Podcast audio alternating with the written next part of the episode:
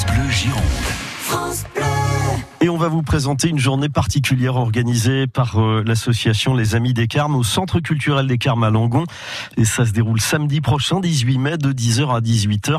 Lire et dire, sous-titré des transports et des hommes. Une journée pour mieux comprendre euh, l'impact, les impacts euh, des transports, notamment sur notre environnement, avec également la présence de Laurent Castagnède, qui est l'auteur du livre Hervor, la face obscure des transports, chronique d'une pollution annoncée. Bonjour Laurent Castagnède. Bonjour. Merci beaucoup d'être avec nous ce soir. Vous allez donc présenter votre livre au cours de cette journée. Vous connaissez bien cette problématique de la pollution. Vous avez travaillé dix ans pour des constructeurs euh, automobiles. Vous êtes vous-même ingénieur, diplômé de l'école euh, centrale et auteur donc de ce livre autour de cette pollution chronique d'une pollution annoncée euh, que vous nous aviez déjà présentée sur euh, France Bleu Gironde l'année dernière.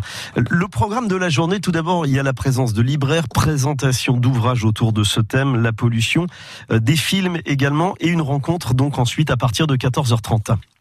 Oui, tout à fait. Donc en fait, la journée commence à 10h le matin, donc dans l'amphithéâtre des Carmes à Langon avec la présentation d'un film qui est un petit peu la version départementale du film Demain de Cyril Dion. Donc là, mhm. c'est le film s'appelle Ici et maintenant, la Gironde s'invente, et qui sont en fait, euh, je n'ai pas encore vu, hein, mais qui sont, on m'a expliqué, un recueil d'exemples euh, finalement de changement de mode de vie, on va dire ça comme cela. Et de changement de mode de transport, de, mode de, vie aussi, et de mode de transport aussi. Mhm.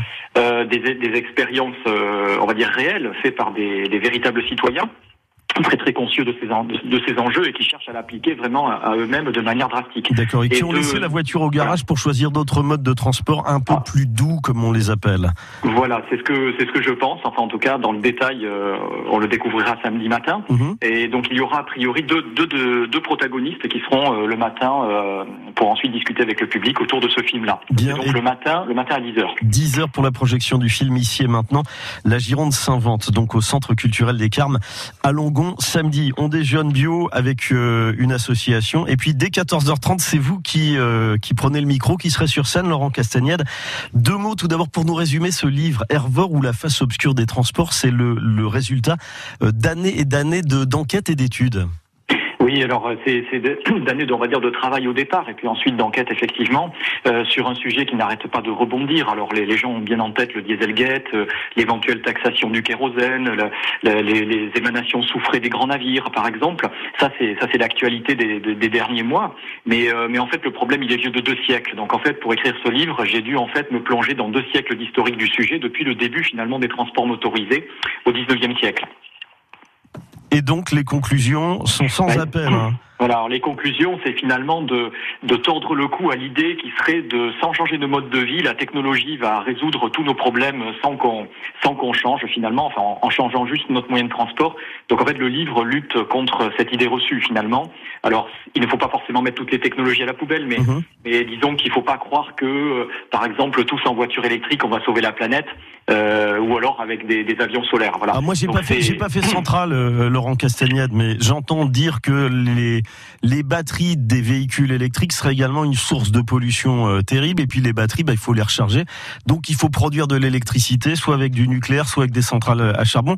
C'est un peu le, serpent qui se mord le pot d'échappement. Oui, hein. voilà. Alors le sujet de la mobilité électrique est très compliqué. Alors ça sera l'occasion de l'aborder puisque l'après-midi, l'idée c'est à la fois de, de, présenter le livre, mais surtout de d'échanger avec la salle sur euh, sur les, les, sujets sont tellement nombreux et vastes. Et en tout cas sur la mobilité électrique, si vous voulez, il y a plein de sujets derrière. Il y a l'histoire de la masse. Est-ce qu'on bascule vers la mobilité électrique avec des gros SUV de 2 tonnes et demi tels qu'on nous les présente dans les salons automobiles, auquel mhm. cas c'est du pur gaspillage. Jaguar a sorti le sien. Hein, et voilà, Jaguar l'a sorti comme les autres. Ce qui est terrible, c'est que ce véhicule énorme dont, on ne citera pas a été élu voiture de l'année, euh, alors que sa diffusion va être forcément confidentielle euh, vu son prix. Mais heureusement, parce qu'il s'agit d'un véhicule beaucoup trop lourd bien trop puissant par rapport à l'usage qu'il aura.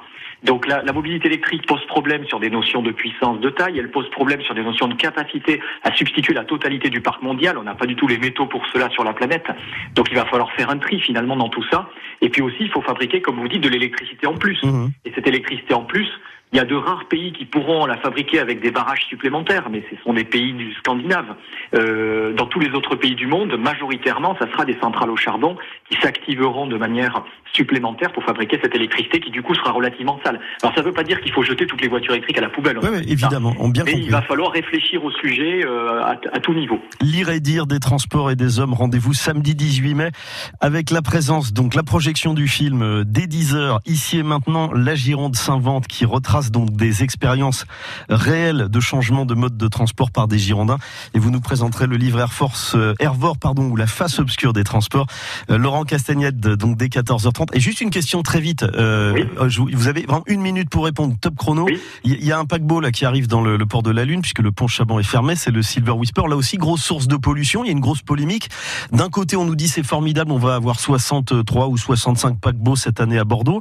Et de l'autre côté, il y a des écolos qui crient, à- qui, qui disent attention, euh, paquebot dit rejet dans l'atmosphère et pollution euh, sur le, en- le port de la Lune à Bordeaux. En une minute, En une a- minute. une Vérité, qu'est-ce qui est vrai, qu'est-ce qui est Voilà. faux? Alors, les navires, il y a deux types de pollution. Il y a la pollution au dioxyde de soufre, c'est-à-dire que le carburant utilisé par les grands navires, il est très soufré, à peu près 1000 fois plus par litre que le gazole qu'on utilise dans les voitures diesel. Mhm. Du coup, ces véhicules émettent énormément d'oxyde de soufre.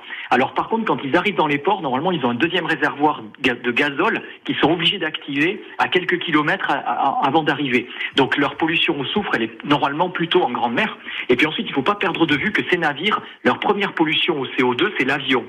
En fait, quand on regarde les centaines de personnes, de passagers qui sont dedans, souvent ils ont pris l'avion pour aller à l'escale de départ et ensuite ils reprendront l'avion pour repartir de l'escale d'arrivée du paquebot.